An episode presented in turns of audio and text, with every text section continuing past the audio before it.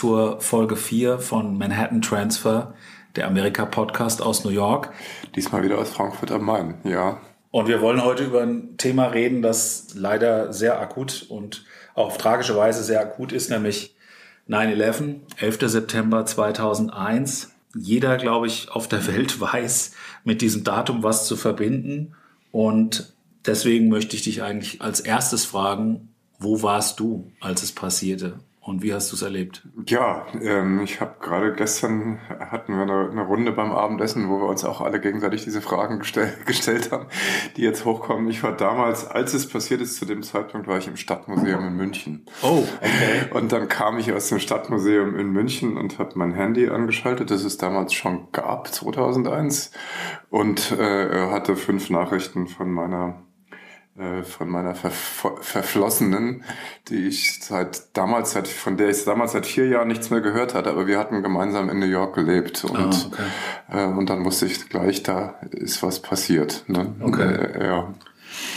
Das heißt, du warst nicht vor Ort? Nein, ich habe damals noch nicht in New York ah. gelebt. Und okay. sicherlich hat die Tatsache, dass ich wieder zurück nach New York gezogen bin, auch was mit 9-11 zu tun gehabt. Ja. Das musst du jetzt erklären. Ja, also ich denke ich denk schon. Ich meine, ich hatte immer auch wieder nach den Amerika-Themen geschielt als Journalist. Und natürlich hatte ich, äh, weil ich ja in New York studiert hatte, immer mal wieder so Heimweh und Sehnsuchtsanfälle nach New York, aber und habe also immer damit gespielt, auch äh, dorthin zu gehen, zumindest vorübergehend, um Amerika-Themen, um über Amerika-Themen zu schreiben. Und dann war natürlich nach, nach 9-11 war ja New York global das Thema Nummer eins für Wochen und Wochen und Wochen. Und dann hat's mich dann schon auch sehr stark da wieder hingedrängt. Und dann war ich auch ein knappes Jahr später, war ich dann eben wieder in New York, ja. Ja.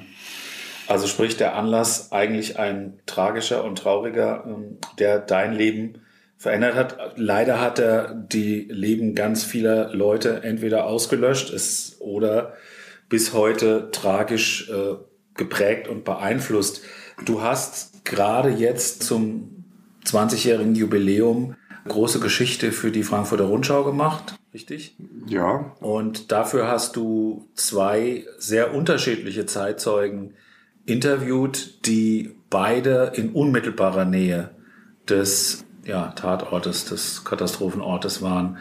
Das eine war eine damals, glaube ich, zwölfjährige Schülerin, ja. Helena. Mhm. Und wie hast du die aufgetan und was, was hat sie dir erzählt? Ja, äh, es ist ganz interessant, weil ich sowohl mit Helena als auch mit Abe, mit dem ich auch gesprochen habe, vor zehn Jahren schon mal gesprochen hatte, ah, also okay. zum zehnjährigen Jubiläum. Okay. Und deswegen war das jetzt auch interessant, zehn Jahre später nochmal mit denen Kontakt aufzunehmen und zu schauen, wie sich ihre beiden Leben entwickelt haben, die ja beide sehr stark auch durch äh, diesen Tag, dieses Ereignis geprägt worden sind, ja, und äh, nicht unbedingt zum Besten oder zum Besseren. Also mhm. du hast es ja mit Helena schon angesprochen, die war damals zwölf Jahre alt und ist auf die Intermediate School Nummer 89 gegangen, die direkt auf der anderen Seite vom Westside Highway, von der vierspurigen Autobahn ist, die direkt am World Trade Center vorbeiführte. Ja, also sozusagen, die ist in Sichtweite vom mhm. World Trade Center zur Schule gegangen und war eben auch an dem Morgen als es passiert ist in der Schule. Ja, und mhm. hat dann da Dinge erlebt, die sie also bis heute wohl nicht richtig verarbeitet hat. Ja. Like right when the bomb squad came in to evacuate the school, my neighbor and her son showed up in the doorway. He got to school late because he was stuck underground, and they always walked me to school every day. And you know, my dad was in another borough of New York. York, and my mom was far uptown, so I knew they wouldn't be able to pick me up. And so at the time, you know, we, of course, looking back, we know what happened. But at the time, my neighbor and her son, who I walked to school and walked home with every day, said, you know, all right, let's just get home. And what happened was, you know, we rather than running uptown like everyone else, we were trying we were actually going further into it because if you think about like the World Trade Center as the center of a circle. The school was on one side and our home was on the other. So it was kind of equally distant by, you know, three, three and a half blocks. And so normally it's like a straight line, like a 10 minute walk. But you know, we had no idea that falling towers was even a possibility, and we had no idea it was even happening. Uh, you know, in the hour of chaos where we ran from the first collapse and were covered in ash and were stopped by police who weren't letting anyone in, who were trying to send everyone uptown instead of you know to the other side, and you know everything. I mean, we all those horrible things, right? Like seeing bloody bodies, seeing people just covered in ash and crying. I mean, the, the, the nightmare stuff that you see on TV that you can't even imagine, you know, what be, being there is very different. And, you know, when we finally made it home, um, you know, my, my, my grandparents who were elderly lived in the building at the time and, you know, she, we, we got to our building. The power was completely out. Everyone was covered. There were strangers in the lobby covered in ash. And I ran up the stairs, and my grandma was there with the door open on the phone, like waiting. And she started screaming, She's alive, she's alive, um, to my dad on the phone because they weren't even sure if I was alive until that moment. And when we looked out the window, it was just black right? It was black smoke because her apartment faced the World Trade Center. And it wasn't until I saw the TV, because at that point we still had power for a few more hours, um, that I saw what we'd been running from. We didn't know the towers were collapsing. We just kept running and covering our faces and crying and like we were just covered, covered. And like, um, so I finally saw that. And then I saw, oh, there was another plane hijacked and another plane hijacked. So it really felt like the end of the world. And Okay, soweit Helena. Sie hat jetzt beschrieben, wie sie den Tag erlebt hat. Du hast aber ja, wie du schon sagtest, vor zehn Jahren schon mal mit ihr gesprochen. Wie, inwieweit hat sich denn das, was ihr widerfahren ist, jetzt über die Zeit verändert?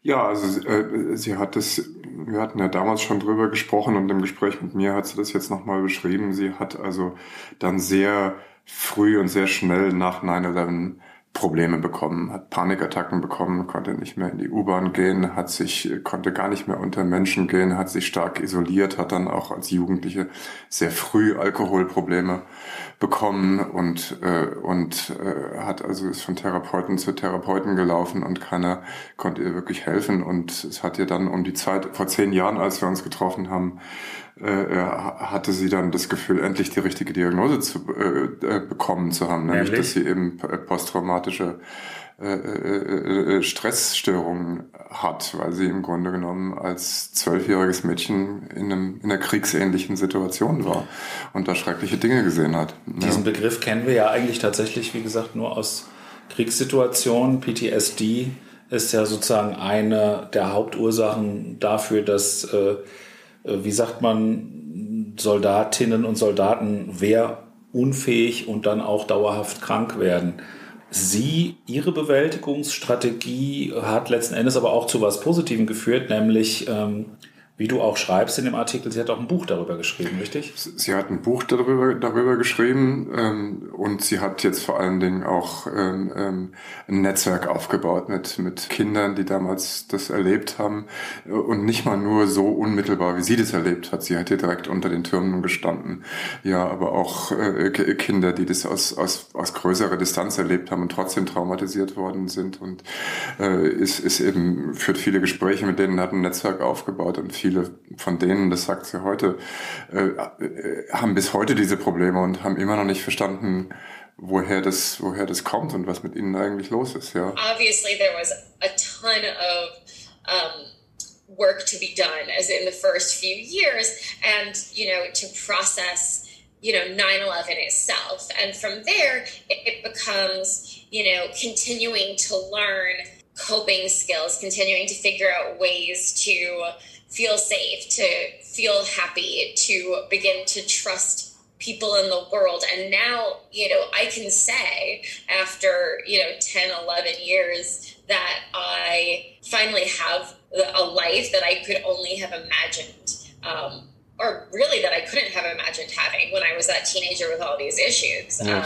where I found, you know, a husband and who is, we have an incredibly healthy relationship. And years ago, I wasn't capable of, of having a healthy relationship. You know, like I um, became this you know, I kind of took that little girl who was at age 12 uh, and, and, stuck there really, who was just a scared child trying to navigate life with all these triggers, whether it was being stuck in the subway or hearing sirens or getting on a plane or being in a crowd or not being able to reach a loved one on the phone and panicking about that to kind of take her under my wing and help her grow up into the adult that she could have been or would have been had 9-11 not derailed my entire development. Hat das auch womöglich, und dazu kommen wir glaube ich auch gleich nochmal, wenn wir über Abe sprechen, dass es vielleicht auch so ein bisschen ein Problem des US-amerikanischen Gesundheitswesens ist und der, sagen wir mal, Administration generell, dass die Leute oder dass viele Leute, auch Helfer, Feuerwehrleute, äh, Polizisten, die ja genau die gleichen Traumata mit sich rumgetragen haben, eben ihr Leben lang nicht mehr klargekommen sind. Nicht, nicht alle, aber doch einige. Würdest du sagen, dass die Stadt New York, der Staat New York, und die Bundesregierung da äh, richtig agiert hat? Ja, also es hat sich ja sozusagen mit diesen, mit diesen Forderungen, das hat sich ja sehr lange hingezogen, bis die anerkannt worden sind. Also zunächst mal hat ja die Bundesregierung so einen Fonds gegründet, wo, wo dann die, die, Leute ausbezahlt werden sollten, was ja aber eigentlich nur dazu diente, um eine, eine Klageflut ähm, abzuwehren. Und natürlich war mit diesen Entschädigungen dann letztlich niemand zufrieden. Da gab es ja diese Figur des Kenneth Feinberg, der diesen Fonds verwaltet hat. Mhm und es gibt auch einen Dokumentarfilm über den, der heißt Playing God, weil er dann in der Situation war, Leben bewerten zu müssen. Also sozusagen, wie viel ist ein, ist ein Leben von einem Feuerwehrmann wert und wie viel ist ein Leben von einem Investmentbanker wert. Und entsprechend hat er, hat er ausbezahlt, aber und ich glaube, die, diejenigen, die gesundheitliche Schäden davon getragen haben, die haben sehr lange um Entschädigung kämpfen müssen. Und auch im Jahr 2015, als dieses Gesetz neu aufgelegt und verlängert werden sollten, da gab es ja diesen Auftritt von John Stewart, auch vom Kongress, der da mit den Feuerwehrleuten, mit den Betroffenen da vor dieses, äh, diese Kommission getreten ist. Und da gab es ja dieses peinliche Bild, dass da kein Mensch da war an dem Tag, ne? dass die sich mhm. einfach nicht äh, drum gekümmert haben. Uh I want to thank Mr. Collins and Mr. Naylor for putting this together. But uh, as I sit here today, I can't help but think what an incredible metaphor this room is for the entire process that getting health care and benefits for 9 11 first responders has come to. Behind me, a filled room of 9 11 first responders. And in front of me, a nearly empty Congress sick and dying, they brought themselves down here to speak to no one. It's shameful. It's an embarrassment to the country, and it is a stain on this institution. And you should be ashamed of yourselves for those that aren't here, but you won't be. John Stewart muss man vielleicht äh, für das deutsche Publikum erklären. Also natürlich sind unsere Hörer alle total hip und kennen den, aber Jon Stewart ist ein Talkshow, Late-Night-Talkshow-Host, Comedian, äh, einer der erfolgreichsten und der hat das sich wirklich zur Mission gemacht, diesen Leuten zu helfen. Warum eigentlich? Also was hat ihn dazu? Ja, also dass, dass Jon Stewart sozusagen als, als, äh, als, als Talkshow-Host und als prominente Medienpersönlichkeit sich in die Politik einmischt, das, das hat sich ja schon länger abgezeichnet äh, oder das hat er auch schon länger und öfter gemacht, aber ich glaube, das war ihm einfach als New Yorker ein ganz persönliches Anliegen. Ja. Kommen wir doch mal zu dem anderen Zeitzeugen, mit dem du gesprochen hast, der interessanterweise auch einen Bezug zu Frankfurt hat, nämlich Abe Freundlich, wenn ich das richtig ausspreche, ja, ja. der unter anderem auch mal für die FAZ fotografiert hat. Daher war mir der Name auch ein Begriff. Und der aber in New York lebt und damals gelebt hat. Er hat damals in New York gelebt, ja. ja. Und der auch den Tag des Desasters, des Infernos mehr oder weniger live erlebt hat und dann natürlich auch tätig geworden ist. Wie war das denn bei ihm? Ja, also ähm, Abe hat in der Nähe von der gegenüber der Brooklyn Bridge gewohnt äh, damals, ähm, also in, in, der Nähe von der City, City Hall und das war damals in den 70er Jahren, weil das ja so die weitere Umgebung von dem Regierungs- und Verwaltungsviertel und von dem Finanzviertel war war das so ein, war das so ein bisschen so eine, so eine, so eine begehrte Gegend für, für Künstler und Bohemians, weil es da solche Nischen gab, wo es wirklich große Wohnräume gab, die für wenig Geld und, und, und da gab es eben so eine ganze Szene von Künstlern und Bohemians und er hat da eben mit seiner Frau gelebt. Äh, und er hatte aber an dem Tag hatte äh, seinen, seinen Sohn im Kindergarten abgeliefert. Seine Frau war schon bei der Arbeit und er war im Fotostudio und hat einen Shoot vorbereitet, als das, als das passiert war. Das heißt, er war nicht in der Nähe von Ground Zero, nicht in unmittelbarer Nähe. Er ist dann aber hin. Er ist dann hin, also er ist sozusagen zuerst und die beiden sind dann, die waren in Chelsea, da war sein Studium, sind dann an die sofort an mit mit einer minimalen Kameraausrüstung an die Westseite an den Fluss gerannt, auf den Pier raus in Chelsea und haben dann von dort aus äh, das, das beobachtet, hatte sich dann auch eine Menschenmenge äh, versammelt und er hat mir dann erzählt, was ihm haften geblieben ist an diesem Tag. Das waren gar nicht mal so sehr die Bilder jetzt von den einstürzenden Türmen, obwohl er da so fast mechanisch auf den Auslöser gedrückt hat, sondern das war den Gesichtsausdruck von, von einem Mann, der, der vor ihm stand und der sich dann umgedreht hat, wo, wo also so dieses, dieses dieses pure Entsetzen ihm sozusagen ins Gesicht geschrieben war, wie, wie er das noch nie gesehen hatte. Mhm. Ja, und als Porträtist hat man ja eine, eine Sensibilität für sowas. Ja, ne? ja. Äh, hören wir ihn doch mal selbst. It must have been the moment that the second, the first tower fell down or something, or the second tower fell down. I can't remember. But what I clearly remember is the face of the guy who was working at the studio, and he was looking over my shoulders directly at the collapsing building. And the horror in his face was sort of like, you know, the sheath of the, the scream, or, you know, it was one of these Picasso things out of the Guernica. For the next three, four nights, I kept being woken up by this man's horrified face. Not so much the distant towers, but his reaction. It was so intense. Du hast auch darüber gesprochen, dass er dann doch direkt betroffen war, nämlich auf sehr tragische Weise. Seine Frau ist äh, erkrankt und verstorben. Ja, also die beiden haben sich dann an dem Nachmittag noch zu ihrer Wohnung durchgeschlagen, haben sich dann an den ganzen Sicherheitssperren vorbei geredet, weil sie einfach wissen wollten, was mit ihrer Wohnung ist, ne, ne, was äh, und und da war dann, die war natürlich alles in einer Zentimeter dicken Staubschicht. Abe hat das so beschrieben, das war wie in einem Horrorfilm in so einem Haus, was 50 Jahre leer gestanden hat. Äh, ne, und seine Frau hatte, also er wollte dann so schnell wie möglich wieder weg, aber seine Frau hat eben diesen Drang gehabt, aufzuräumen und sauber zu machen und hat sich dann am nächsten Tag dann wie besessen daran gemacht, diese Wohnung zu säubern und äh, äh, ja und ähm, man, man muss leider sagen, sie ist dann im Jahr 2007, also sechs Jahre später, an Krebs gestorben, der äh, zwar nicht ganz eindeutig darauf zurückzuführen ist, aber doch mit großer, großer Wahrscheinlichkeit. Mhm. Ja, ne? Was ist aus seiner, aus seiner Tochter geworden? Sein, sein Sohn, also, also Apis ist 2016 aus New York weggezogen, nach Cleveland zurück, wo er mhm. aufgewachsen ist und sein Sohn lebt immer noch in New York, äh, der in dem Viertel aufgewachsen ist. Aber er hat unter anderem auch beschrieben, wie sich dann und gerade in der Folge von 9-11 erstens das Viertel extrem verändert hat und er sich dann nicht mehr heimisch gefühlt hat. Ähm, er hat auch eine Fotoserie über dieses, äh, äh über dieses Viertel äh, geschossen, über die Jahre mhm. vor, während und nach 9-11 und weil ihm auch insgesamt die Stadt doch sehr fremd geworden war. Das war nicht mehr das New York, das er kannte aus den 70er und 80er Jahren.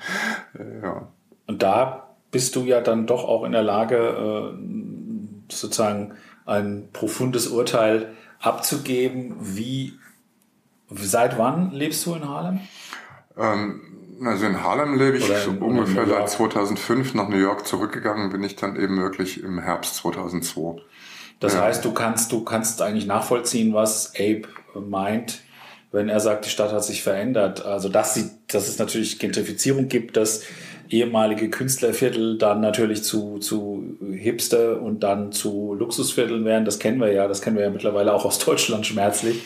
Aber ähm, wie viel davon führst du auf 9-11 zurück?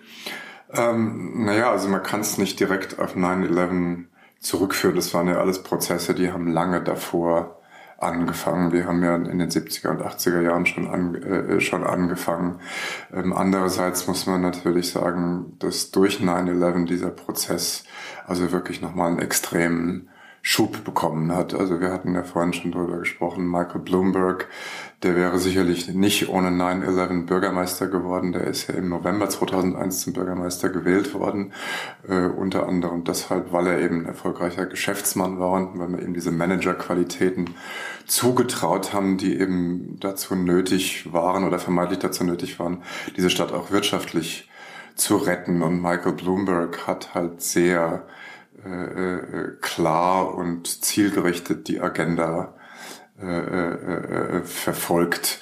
Ähm, ähm, naja, wie soll man sagen, New York also wirklich für die großen Firmen und deren Angestellten und für die Tourismusbranche, also für alles, was sozusagen Geld Geld bringt, äh, äh, wirklich, wirklich zu machen und dadurch, dadurch, und dadurch eben auch, dass es 9-11 gab und dass, dass es da dann eben auch entsprechende Mittel dafür gab, muss man sagen, dieser Gentrifizierungsprozess, der ist da wirklich in Overdrive gegangen und Michael mhm. Bloomberg hat ja auch, das ist ja so ein berühmtes Zitat von ihm, äh, hat ja auch ganz, ganz klar gesagt, New York ist ein Luxusprodukt und wer sich nicht leisten kann, der soll halt wegbleiben. Ne? Äh, ja der dann wohlgemerkt auch für die Demokraten noch Präsident werden wollte. Das hat ja nicht geklappt, wie wir wissen. Aber ähm, wenn wir über Bloomberg reden, dann müssen wir natürlich eigentlich auch über seinen Amtsvorgänger sprechen, nämlich den Helden von 9-11, der äh, mit Helm und Cappy äh, äh, großen Beistand geleistet hat. Und das gehört, glaube ich, zu den wenigen unumstrittenen Qualitäten, die er gehabt hat, äh, nämlich die Hörer werden es schon erraten, Rudy Giuliani. Rudy Giuliani war noch Bürgermeister äh, zu dem Zeitpunkt und zumindest damals hat man ihm doch äh, die moralische Kraft und auch diesen Spirit attestiert, den Amerika in solchen Situationen immer braucht. Ich denke an den Film Independence Day oder ähnliche Situationen. Kannst du dich da noch dran erinnern, äh, Rudy at Ground Zero? Ja, Rudy war ja Amerikas Mayor damals und das ist ganz interessant. Das war, glaube ich, da war ein ähnliches, war eine ähnliche Dynamik äh, am Werke wie jetzt äh, während Covid zwischen dem New Yorker Gouverneur Andrew Cuomo und Donald Trump, wo also Washington, wo das Weiße Haus irgendwie inkompetent und zögerlich wirkte und das Gleiche war, war ja damals mit George Bush, der ja gar nicht so richtig wusste, wie er darauf reagieren sollte. Und Rudy Giuliani war halt vom ersten Tag an unten in Ground Zero und hat Solidarität gezeigt und hat Entschlossenheit gezeigt und hat sich eben dadurch wirklich von, von Bush auch abgehoben und hat dann auch sozusagen diese Leerstelle gefüllt. Das war das nur Symbolpolitik oder hat er wirklich New York in dieser sehr krisenhaften Zeit massiv geholfen und, und vielleicht sogar noch Schlimmeres verhindert, kann man das so sagen? Naja, ich glaube, es war, es war in der Hauptsache Symbolpolitik zu dem Zeitpunkt, was aber dann zu dem Zeitpunkt auch andererseits wieder sehr wichtig war, glaube ich. Ne? Ja, ja, ja, man hat ja damals dann, dann wirklich in der Stadt auch dieses Gefühl gehabt, dieses, des Zusammenrückens und, und, und das sich gegenseitig äh, helfen, helfen und alle, die das erlebt haben in der Stadt damals, die, die, ich soll nicht sagen, schwärmen davon, weil es war, war ja wirklich keine, keine, ja. keine gute Zeit, aber, aber, aber finden das also nach wie vor ein, ein einprägsames Erlebnis, wie, wie, wie mitfühlend und menschlich die Stimmung in der Stadt damals dann auch zumindest kurzzeitig war. Und die Situation also wie war dann die, die Übergangsphase von Giuliani, der sehr, sehr beliebt war? Und konnte der nicht nochmal antreten oder wollte er nicht? Der konnte nicht nochmal ah, antreten. Ja, okay. Der hatte, hatte glaube ich, drei Amtszeiten ja. hinter sich, ja. ja, ja. Damals hätte, wenn er zur Wahl gestanden wäre, äh, hätte er Präsident werden können, oder? Äh, vermutlich, ja. Ja, ja, ja. Wo man ja jetzt froh sein muss, dass das nicht passiert ist. Rückblickend, 20 Jahre später muss man sehr froh sein, dass das nicht passiert ist. Daran sieht man halt auch, wie viel Dimensionen ein so ein Politikerleben ausmachen und was ihn da jetzt geritten hat, sich zum Büttel von Donald Trump zu machen, das steht auf dem anderen Blatt, das gehört aber jetzt auch nicht hierher. Ich habe auch ein Interview geführt zu dem Thema 9-11 und zwar äh, ohne zu wissen, dass wir hier zwei Leute aus demselben Camp sozusagen dann im Podcast haben. Äh, ich habe es dir vorhin schon verraten, es handelt sich um Helmut Fricke. Helmut Fricke ist äh, wie Abe Freundlich auch Fotograf, auch Porträtist und hat auch viele Jahre, ich glaube fast 40, für die FAZ gearbeitet und äh, hat sich als äh, sowohl äh, Kriegsfotograf und, und äh, Dokumentarist äh, Namen gemacht und war aber eigentlich in New York äh, zu dem Zeitpunkt, um die New York Fashion Week mitzunehmen, weil er nämlich auch leidenschaftlicher Modefotograf war und auch immer noch ist. Er hat sehr beeindruckende Bilder gemacht. Wir werden dann in den Show Notes ein paar Links platzieren. Einige der Fotos, die in Schwarz-Weiß sind, erinnern wirklich an, also ich hatte tatsächlich als erste Assoziation Hiroshima. Dann setzte sich so langsam der Staub und ich befand mich plötzlich in einer Winterlandschaft. Mhm. Es war still und es war alles weiß, wirklich weiß. Und dann sah ich, dann kam ein einzelnes Fahrzeug an in diesem Weißen und dann kam eine Person und dann noch eine und dann kamen plötzlich die ersten Personen. Mhm. Könnten Sie denn eins, zwei oder drei Bilder benennen, die Ihnen, Sie werden ja wahrscheinlich hunderte oder weiß ja, es gibt ein Foto, Bilder. Es gibt ein Foto, das ist für mich ähm, das, das Zentrale, das ist der Schrei, der Munkschrei, das, das Gemälde.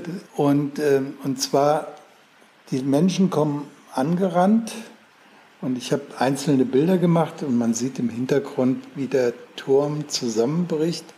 Und eine Frau die läuft, dreht sich um, guckt nach hinten und sieht, was passiert ist, fängt an zu rennen, rennt und in dem Moment, wo sie in meiner, auf meiner Höhe ist, schreit sie ganz laut. Also wirklich neben mir. Und dieser Schrei und den dahinter zusammenbrechenden Turm, das ist für mich mein zentrales Bild. Alles andere natürlich wie die Leute dann mit abgerissenen Kleidern äh, dann die durch den Schnee, also durch diese weiße Landschaft laufen, ist natürlich sehr eindringlich. Aber dieser Schrei, das ist so, dieser Schrei dieser Frau, das ist so mein Schrei auch, den ich, mit, den ich nicht äh, machen durfte. Also ich durfte nicht schreien, mhm. sondern ich musste konzentriert fotografieren. Und ich habe in dem Moment wirklich mit, wirklich, also die, die Kamera kippt nicht keinen Zentimeter nach rechts oder links, sondern sie bleibt 30 Bilder konstant in einer Position und langsame Auslösung. Hm. Also so wie das mit der Leica ist. Spannen, auslösen, spannen, auslösen. Und das beschreibt im Grunde, und dann dieser Schrei, das beschreibt diesen Konflikt, in dem ich die ganze Zeit über eigentlich äh, dort äh, mich bewegt habe. Ich habe gearbeitet, habe funktioniert und habe die Gefühle beiseite gelegt. Soweit Helmut Fricke, Fotograf, äh, aus Frankfurt, der aber eben auch viel in New York war.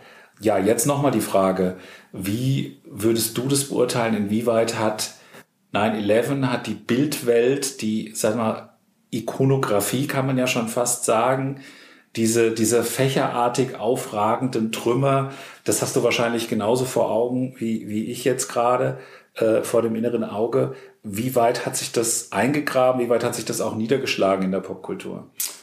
Oh, das ist eine gute Frage. Also mir fällt jetzt spontan 9-11 Filme ein. Da fällt mir als erster natürlich der Oliver Stone Film ein. Oder ich glaube, der hat sogar zwei Filme drüber, drüber, drüber gedreht, die sich dann sozusagen direkt um diesen Tag mhm. drehen. Ähm, ansonsten muss man natürlich sagen, es gab ja von diesem Tag diese unglaubliche Bilderflut, ja, ja, was ja bis zum gewissen Grade auch ob jetzt explizit oder nicht äh, ein Ziel von dem Attentat war. Was bei terroristischen Akten, glaube ich, immer eine große Rolle spielt, in, in, äh, äh, also auch ein symbolischer Akt, ja. Und, und es gibt ja diese, diese Endlosschleife, die wir dann alle für Wochen und Wochen und Wochen gesehen haben, wie immer wieder diese Flugzeuge da in, den, in, die, in die Türme reinrauschen. Und das Interessante daran ist ja, und das ist so ein bisschen wie mit dem, mit dem Kennedy-Mord, das sind so Bilder, die alle gesehen haben, die jeder kennt und trotzdem weiß niemand, was eigentlich passiert ist. Mhm. Der Zapruder-Film. Ja, genau. Der legendäre, der Bild für Bild äh, ja. zigfach analysiert und zerlegt wurde und ja. um den sich Verschwörungstheorien ranken. Genauso wie um 9-11, darüber müssen wir auch sprechen. Es gab ja relativ bald nach dem Event schon die wildesten Theorien. Ne? Das eine war, äh, wobei die, glaube ich, gar nicht so unbegründet war, dass einige Familienmitglieder des äh, Bin Laden-Clans sich zu dem Zeitpunkt in den USA befanden und mit die letzten waren, die noch ausfliegen durften, bevor der Ausnahmezustand und ein komplettes Flugverbot verhängt wurde, richtig? Ja.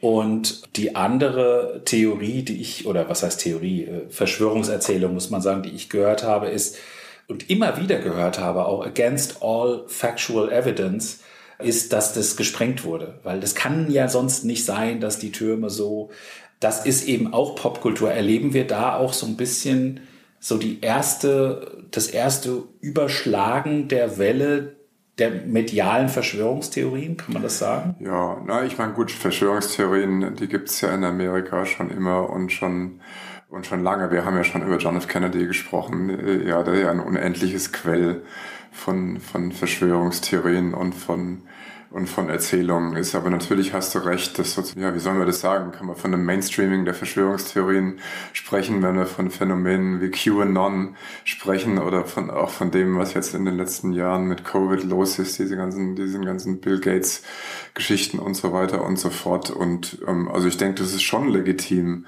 da so ein, so ein Bogen zu 9-11 zu, zu schlagen, weil das ja dann, wie wir das eben angesprochen haben, mit dieser Bilderflut, wo man nicht weiß, was eigentlich passiert ist, weil das ja dann äh, eben dieses Misstrauen gegen die Medien schürt, mhm. aus, aus, aus denen dann solche Theorien mhm. dann, dann, dann eben entstehen. Interessant zu dem Thema, das hatten wir ja vorhin kurz angesprochen, es ist jetzt äh, gerade diese Woche ein mehrteiliger äh, Dokumentarfilm von Spike Lee in Amerika angelaufen, äh, der sozusagen äh, über Amerika zwischen den beiden Krisen, zwischen 9-11 und Covid, äh, mhm. spricht. Ja, er, er, er benennt es so, dass es, dass es also zweimal war, wo New York Epizentren der globalen Krise äh, waren. Und er hat wohl in der letzten Episode auch viele von diesen Verschwörungstheoretikern zu Wort kommen lassen. Und, und er selber hat sich da auch nicht richtig festgelegt und hat dafür viel Kritik eingesteckt.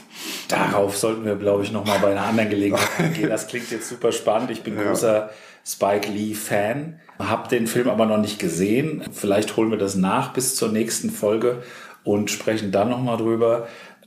Ich glaube, dass der Aspekt der Verschwörungstheorien ist wahrscheinlich auch eine eigene Folge wert, äh, sollte nicht unerwähnt bleiben. Aber vor allen Dingen äh, müssen wir jetzt auch noch darauf eingehen, dass ja direkt George W. Bush, der schon genannte, nicht besonders äh, als kompetent erscheinende Präsident, also zumindest aus der Sicht sehr vieler Menschen, er hatte, glaube ich, auch sehr niedrige Approval Ratings, dann den War on Terror erklärt hat.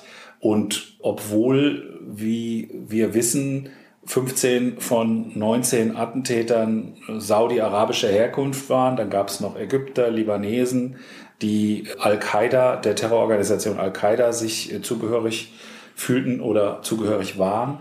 15 Saudis und trotzdem hat man nicht Saudi-Arabien angegriffen, sondern Afghanistan. Und jetzt gerade erleben wir das äh, traurige Ende eines 20-jährigen Kriegs, den man jetzt aus westlicher Sicht eigentlich als verloren bezeichnen muss. Warum wurde denn Afghanistan überhaupt zum Ziel? Und äh, wie hast du das erlebt damals und jetzt in der Wiederholung sozusagen?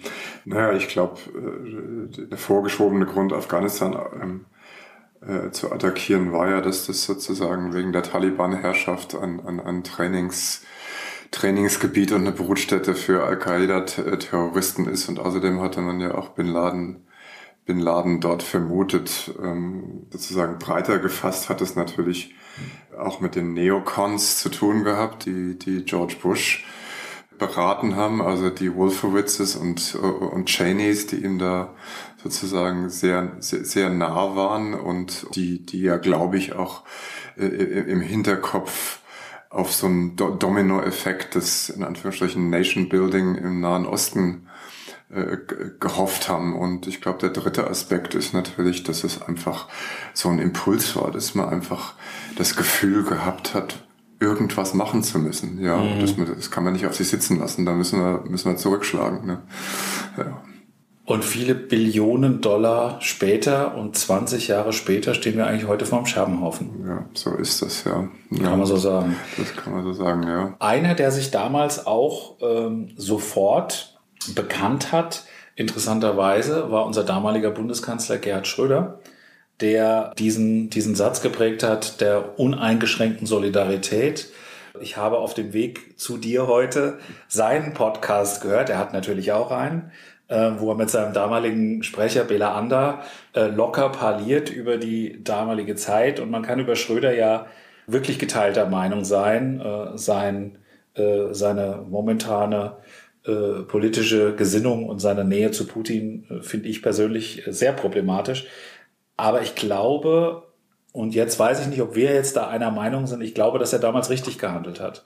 Und ich glaube auch, dass, äh, es war auch erstaunt, das muss man sich jetzt auch nochmal klar machen, dass damals die Grünen, zumindest die Grünen unter Joschka Fischer, äh, auch sehr klar äh, auch Farbe bekannt haben und gesagt haben, ja, wir müssen, wir müssen hier an der Seite Amerikas stehen. Auch wenn das sicherlich mit einem Zähneknirschen geschah, was, den, was, die, was die Kriegshandlungen angeht. Aber wie wichtig war das damals für die Amerikaner, dass Deutschland als NATO-Verbündeter, wenn auch als relativ kleine, militärisch nicht sehr bedeutende Macht, sich da an die Seite gestellt hat. Naja, ich glaube, für die Legitimierung war das schon ganz wichtig, also nicht nur Deutschland, sondern dass, dass, eben, dass eben der Westen zusammengerückt ist. Und ich glaube, das war ja auch so der, so der, der, der Impuls. Ne? Ja, und es gab ja auch damals, ich weiß nicht, du hast das ja auch mit, mit, das kam ja dann sehr schnell auch sozusagen diese Diskussionen über die, über die, über die zwei, über die zwei Welten, was vorher nicht so im Vordergrund ist des Bewusstseins war. Ne? Ja, also ich denke, man hat schon damals erlebt, dass eben, dass eben der Westen zusammen, zusammenrückt. Ja. Mhm. ja. Das war, also muss ich sagen, aus, aus, aus damaliger Sicht und auch aus heutiger für mich fand ich das auch richtig. Allerdings die Art und Weise, wie man vorgegangen ist, die finde ich nun alles andere. Die fand ich damals nicht richtig und die finde ich äh, heute rückblickend natürlich auch nicht äh, korrekt. Vor allen Dingen, wenn man dann auf den Zweiten Krieg, der ja erst nur ein Jahr später oder ein knappes Jahr später, glaube ich, dann äh, begonnen wurde von W, wie er ja auch in einem sehr lustigen Film äh, parodiert wurde. George W. Bush gespielt, glaube ich, von Will Ferrell. Das kann gut sein. Eine ja. wunderbare Komödie. Aber war das nicht auch ein Oliver Stone-Film? Das weiß ich gar nicht. Äh, das müssen wir noch mal klären. Also ja, das, äh, ja. das tragen wir noch nach. Ja. Äh, da sind wir jetzt zwar beide Filmbuffs, aber nicht ganz trittsicher. Aber äh, in, in diesem Krieg, da sah auch die deutsche Loyalität, äh, dieses Verhältnis zu den Amerikanern ganz anders aus. Und das, was sich mir da eingeprägt hat, war die Aussage von Joschka Fischer, die wir jetzt auch noch mal hier im Original hören, nämlich wir sind mit dem einen Job noch nicht fertig, nicht absehbar fertig auch mit der Frage der Zerschlagung des Al-Qaida-Netzwerkes mit bei weitem noch nicht fertig. Niemand von Ihnen, von uns weiß, ob wir nicht morgen wieder einen furchtbaren Terroranschlag, der nicht von Saddam Hussein kommt, sondern der aus der Ecke kommt, wo die größte Gefahr lauert, nämlich aus dem islamistischen Terrorismus. Niemand von Ihnen weiß, ob wir morgen damit nicht wieder konfrontiert werden. Und deswegen ist die erste kritische Frage, die ich stelle, warum diese Prioritätensetzung jetzt? Hier Afghanistan. Das Versprechen, dort würde plötzlich arabische Demokratie entstehen. Und, und wir verdanken den USA unsere Demokratie. Die USA sind unverzichtbar für Frieden und Stabilität, aber für Deutschland haben sie eine ganz besondere Bedeutung, weil wir uns von den Nazis nicht selbst befreit haben und weil wir unsere Demokratie ohne ihre Hilfe nicht aufgebaut hätten. Nur meine Generation hat dabei gelernt, you have to make the case. And to make a case in the democracy, you must convince by yourself. Excuse me, I'm not convinced. This is my problem. And I cannot go to the public and say, oh, well, let's go to war because there are reasons and so on. And I don't believe in that. Mr. Secretary, I'm not convinced. Und das äh, war vor dem, ich glaube, vor dem Weltsicherheitsrat, richtig? Da hat äh, Colin Powell vor dem Weltsicherheitsrat ausgesagt, dass er Beweise hätte oder dass die amerikanische Intelligenz Beweise hätte, dass es eben diese Massen Massenvernichtungswaffen gibt, wofür er sich also mittlerweile auch entschuldigt hat, weil er damals genau wusste, dass es keine stichhaltigen Beweise dafür gibt. Ja. Eine der tragischsten Figuren der Bush-Administration, weil ich eigentlich Colin Powell damals richtig gut fand. Er war ja als äh, äh, erster schwarzer Minister da eine, eine wirklich wichtige, äh, symbolträchtige Figur und eigentlich auch so ein Vernunftmensch ne, im Vergleich zu den vielen Neocons. Aber er musste sich da offensichtlich fügen und das ist so nur eine Randnotiz aus dieser, aus dieser Kriegshetzerei äh, und aus einer Geschichte, die ja zu einem, ja, wenn man so will, eigentlich zu dem ganzen Desaster geführt hat, was wir heute haben. Ja, die Destabilisierung des Nahen Ostens äh, auf so vielen Ebenen und die, sagen wir mal, lange Zeit ungute und ungestraft ungute Rolle, die auch Länder wie Saudi-Arabien gespielt haben auf die man hat nicht geguckt hat, weil die wirtschaftlichen Verflechtungen, Verflechtungen zwischen den USA und Saudi-Arabien so eng waren und eigentlich auch heute immer noch sind. Da hat es allerdings dann ein Barack Obama gebraucht, um diese schützende Hand äh, mal kurz wegzuziehen. Du erinnerst dich? In welchem Zusammenhang? Naja, dass äh, der dieses, diese sozusagen nationale Immunität äh, aufgehoben hat äh, und damit auch Klagen amerikanischer Bürger gegen Saudi-Arabien zulässig wurden, die ja vorher quasi einfach verboten war. Es durfte gar nicht sein. Es konnte nicht äh, ermittelt werden. Es konnte nicht. Und das ist ja eigentlich auch eine sehr absurde Situation, weil ich glaube, dass äh, äh ich weiß nicht, wie viele Länder sonst diese dieses Privileg genießen, von den USA sozusagen in Watte gepackt zu werden, sprichwörtlich. Ja. Aber vielleicht führt das jetzt auch ein bisschen zu weit.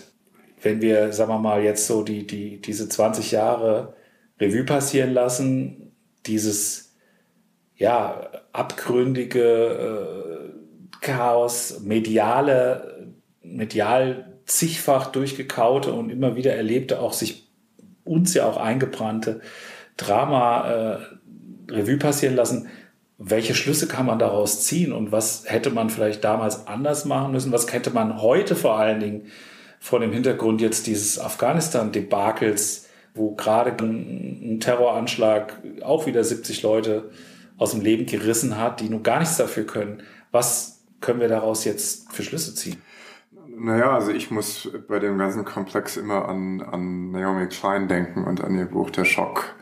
Doctrine, ja, die ja im Grunde genommen besagt, dass, dass äh, es garantiert keine Krise gibt, die nicht korrumpiert und instrumentalisiert wird. Und ich denke mir, das ist bei 9-11 ganz stark der Fall und auch auf ganz vielen Ebenen, also immer auf der politischen Ebene von USA, wo in vielerlei Hinsicht dieses Ereignis instrumentalisiert wurde, um Ziele zu verfolgen, die ohnehin da war, wenn man jetzt an die Neocons denkt zum Beispiel, die wir vorhin, vorhin äh, schon angesprochen haben, für die ja George W. Bush eigentlich auch nur, ein, nur eine Marionette war.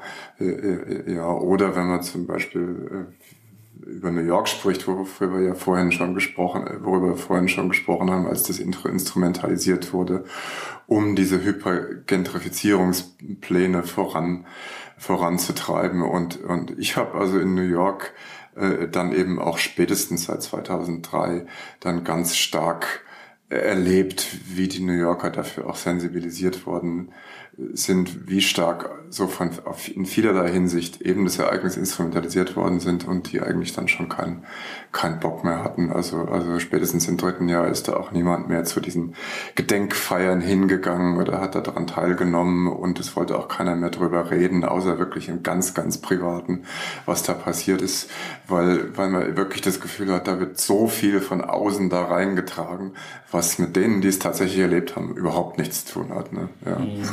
Das heißt, selbst die Trauer wurde sozusagen vergiftet durch den Virus äh, einer Politik, die äh, ja letzten Endes das instrumentalisiert hat und da müsste man jetzt aber auch noch vielleicht abschließend darüber sprechen, konnte das geheilt werden? Also konnte, also Ground Zero physisch, das ist ja auch sehr symbolisch. Ne? Also kannst du dazu noch ein bisschen was sagen? Weil du bist ja viele Male dort gewesen und ähm, hast wahrscheinlich da einen sehr persönlichen Bezug auch dazu, zu diesem Ort. Also sprich, ist der Ort geheilt oder vielleicht sogar geheiligt in gewisser Weise? Ja, nee, ich war gerade, äh, kurz bevor ich nach Frankfurt geflogen bin, war ich nochmal unten und habe mir das nochmal angeschaut. Und ich finde tatsächlich äh, diese, diese Gedenkstätte, die oberirdisch ist, und da sind sich eigentlich, eigentlich viele darüber einig, das sind ja sozusagen die, die Footprints, wie sagt man, die Fußabdrücke der beiden, der beiden Türme, also die, die, die, die, die, die, die recht, die, die, die, die Quadrate, wo aber das Wasser nicht rausspult, sondern es fließt ja da rein. Mhm. Das fließt ja in so einen bodenlosen bodenlosen äh, Untergrund und, und rundrum am Rand sind dann die Namen der Opfer eingraviert. Und das ist also tatsächlich ein sehr würdevoller, gelungener Ort, der, der dazu einlädt, da innezuhalten und zu, und zu kontemplieren. Und, und zumindest jetzt ist auch der Touristenrummel da nicht allzu groß. Das ist ja zum Beispiel in, in Berlin am Holocaust-Mahnmal auch das Problem oder an vielen solchen Orten und ähm, auf der anderen Seite ist das Museum, was ja direkt daneben ist, äh, äh, äh, finde ich, ist da total kontraproduktiv und auch ich kenne also auch keinen auch keinen New Yorker, der in dieses Museum geht oder der überhaupt jemals da war oder da auch hingehen will. Okay, äh, warum? Äh, ja, ja, weil weil eben in dem Museum dieser Aspekt des Zurücktretens und des Reflektierens und des Differenzierens überhaupt nicht stattfindet, sondern da wird eben mit, mit, mit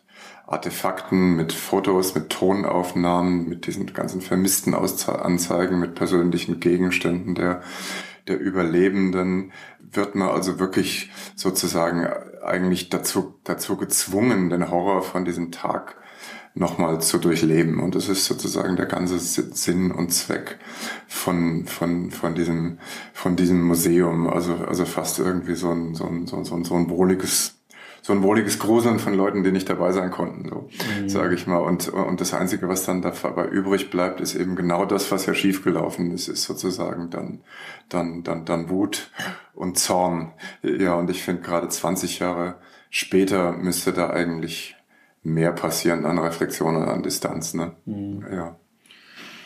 Und auch vielleicht eine tiefere politische Erkenntnis, denn jetzt, also politisch-moralische Erkenntnis, muss man eigentlich an der Stelle sagen, denn jetzt äh, haben wir ja die Situation, dass dieser Krieg gegen den Terror äh, laut den Ärzten zur Verhinderung des Atomkriegs, das ist eine internationale Organisation, Non-Profit, äh, ein NGO, eine Million Todesopfer und die haben nur die ersten zehn Jahre dieses War on Terror gezählt, eine Million Todesopfer gefordert. Ich will dies, ich will das nicht aufrechnen gegen die 3000 Toten an Ground Zero, aber ich bin irgendwie unsicher, ob man jetzt nicht nochmal einen fatalen Fehler begeht oder begangen hat. Und leider war jetzt äh, Joe Biden, der viel gefeierte Heiler der Nation und der, der gute Onkel äh, in der sehr unbequemen Position, die er auch nicht sehr geschickt gemeistert hat, diesen Rückzug, den Trump ja schon angekündigt hat, muss man ja ehrlicherweise sagen, zu vollziehen und zwar so holter die Polter, dass es jetzt eben auch zu dieser unguten Situation gekommen ist. Einer der, eines der wichtigsten Credos der amerikanischen Armee, das kennen wir aus vielen Filmen, ist Leave No Man Behind. Mhm. Das gilt natürlich auch für Frauen. Ähm, und genau das haben sie jetzt getan. Wie, reflekt, wie wird das in den USA reflektiert? Wie erlebst du das? Ähm, naja, ich meine, natürlich wird dieses Afghanistan-Debakel genauso äh, sozusagen äh, betrauert, äh, wie, wie das hier der Fall ist. Aber ich glaube, dass, dass sich viele Leute insofern mit Joe Biden einverstanden sind, als, als das ja nur, nur wirklich dezidiert das Ende dieser Ära der Außenpolitik bedeutet, dass nämlich der Krieg gegen den Terror das Paradigma für, für amerikanische Weltpolitik ist und dem kehrt ja Joe Biden äh, jetzt den Rücken und, und im Grunde genommen hat es ja auch Obama schon irgendwie vor sich hergeschoben, ja, obwohl er das ja eigentlich obwohl er das ja eigentlich wollte und und und auch auch Trump hat es eigentlich vor sich hergezogen, ja ne? und und und Biden hat es jetzt sozusagen so auf sich geladen, der Dumme zu sein, aber hat eigentlich das getan, was längst überfällig ist im Grunde genommen, ne? weil weil das einfach nicht mehr der Leitfaden für die Weltpolitik sein kann. Die Zeit ist vorbei. Ne? Aber haben wir da nicht was vergessen? Guantanamo Bay Guantanamo ist immer noch Bay nicht ist immer noch nicht zu. Ja, ja. On that note, mhm. ja. to be continued, to be muss man continued. wahrscheinlich sagen. 20 Jahre 9-11, vier Folgen Manhattan Transfer. ähm, vielen Dank, Sebastian. Und äh, ja, wir werden das noch bis mit ein paar O-Tönen ausklingen lassen. Es war keine lustige Folge, äh, aber wir werden, es wird auch wieder fröhlichere Themen geben. Und ich wünsche dir gute Rückreise. Du fliegst übermorgen zurück. Ich fliege übermorgen wieder nach New York, ja. Mhm. Das heißt, du wirst 9-11 dort erleben. Wird, wirst du da an irgendetwas teilnehmen? Wird da irgendwas stattfinden? Ähm, also ich werde bestimmt nicht persönlich an, an irgendwas teilnehmen. Ja. ja. Oder ich weiß nicht. Vielleicht gehe ich nach Ground Zero und schau mal, was da los ist, so aus journalistischem Interesse. Okay. Ciao.